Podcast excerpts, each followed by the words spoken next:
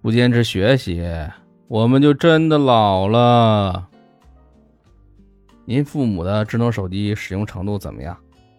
可能您父母早几年就已经用的很溜了，即使其他 APP 不怎么用，现在微信语音应该基本都没问题了。在让老妈学习使用智能手机这条路上，我可以说是磨破了嘴皮子。终于一点点让老妈克服了老是说自己学不会这样的负面情绪，开启了网购的新世界。您要是听过我之前的音频，就知道我之前常年在海外工作，早年呢只能打电话回家，因为那时候没有微信。后来慢慢智能手机和微信普及，和国内联系就方便很多。但是和老妈的联系呢？也仅限于我发起的微信电话或视频，因为那时候我妈把拼音都忘了，不会打字，发语音消息什么的这么简单的操作呢，也都不会。每一次一说，老妈就会说她弄不明白。其实说这句话的背后呢，是学习新东西的惰性和消极的心理暗示导致的。每一次聊到这个话题。我在电话这边都能明显感觉到他的抵触情绪，所以呢，也只能适可而止。到了二零一六年，经过回国的现场教学，总算是把语音消息这个操作学会了。那不能停啊，我就开始了推动老妈学习发文字消息的艰苦奋斗。跟之前一样，一提这个，老妈就心理压力巨大。怎么办呢？既然问题卡在拼音这儿，就得先把拼音捡起来。我让老妈把小侄女一年级的语文书借来看，再借助字典，哎，拼音一点点总算是差不多了。有天晚上呢，我突然收到老妈发来的几个字：“我们一起加油好吗？”您猜怎么着？这已经到了二零一九年的六月份了。我当时那个激动啊！从那时候起呢。虽然有时候会打错字，但是老妈越来越熟练了。这个坎儿过了，我就想着让老妈学着网购。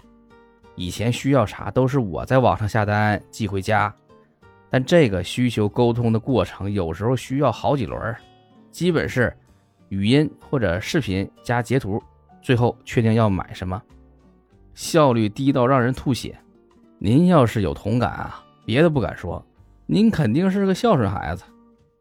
为了把自己从这种环境下解放出来呢，我就开始了又一轮的持久战。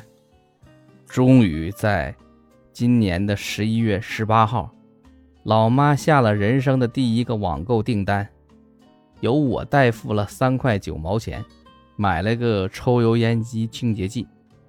接下来一周呢，又买了生鲜和干果。今天跟老妈视频，她居然在网上买了一斤生姜。因为他说商场里要六块多，菜市场也要五块多，网上只要一块八。接下来呢，我准备让老妈试着在网上点外卖，因为东北呢冬天又冷又滑，赶上天气不好啊，或者不想做饭，美团就帮你把这个问题解决了。其实唠叨这么多呢，重要的是在这个过程中，老妈克服心理上的畏惧，现在呢她愿意去接纳新的事物，我的目的就达到了。这个转变，您看花了我几年的时间，因为反思自己的成长过程呢，父母都经历了九十年代国企下岗，经济上不宽裕，整个家庭氛围呢就趋于保守。退休以后啊，就更加远离社会，只有我呢一点点来去影响老妈，让她迈出学习新东西的这一步。作为家长啊，我们每天要求孩子好好学习。那有没有要求自己做个与时俱进的爸爸妈妈呢？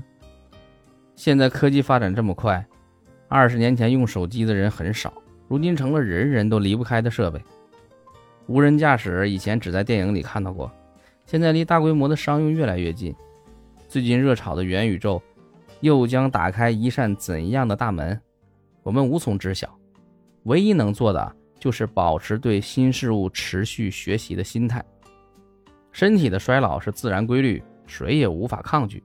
但精神世界我们是可以自己掌握的。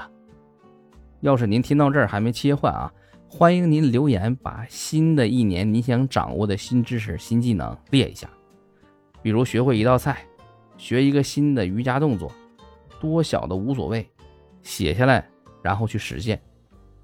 好了，今天就和您聊到这儿，感谢您的收听。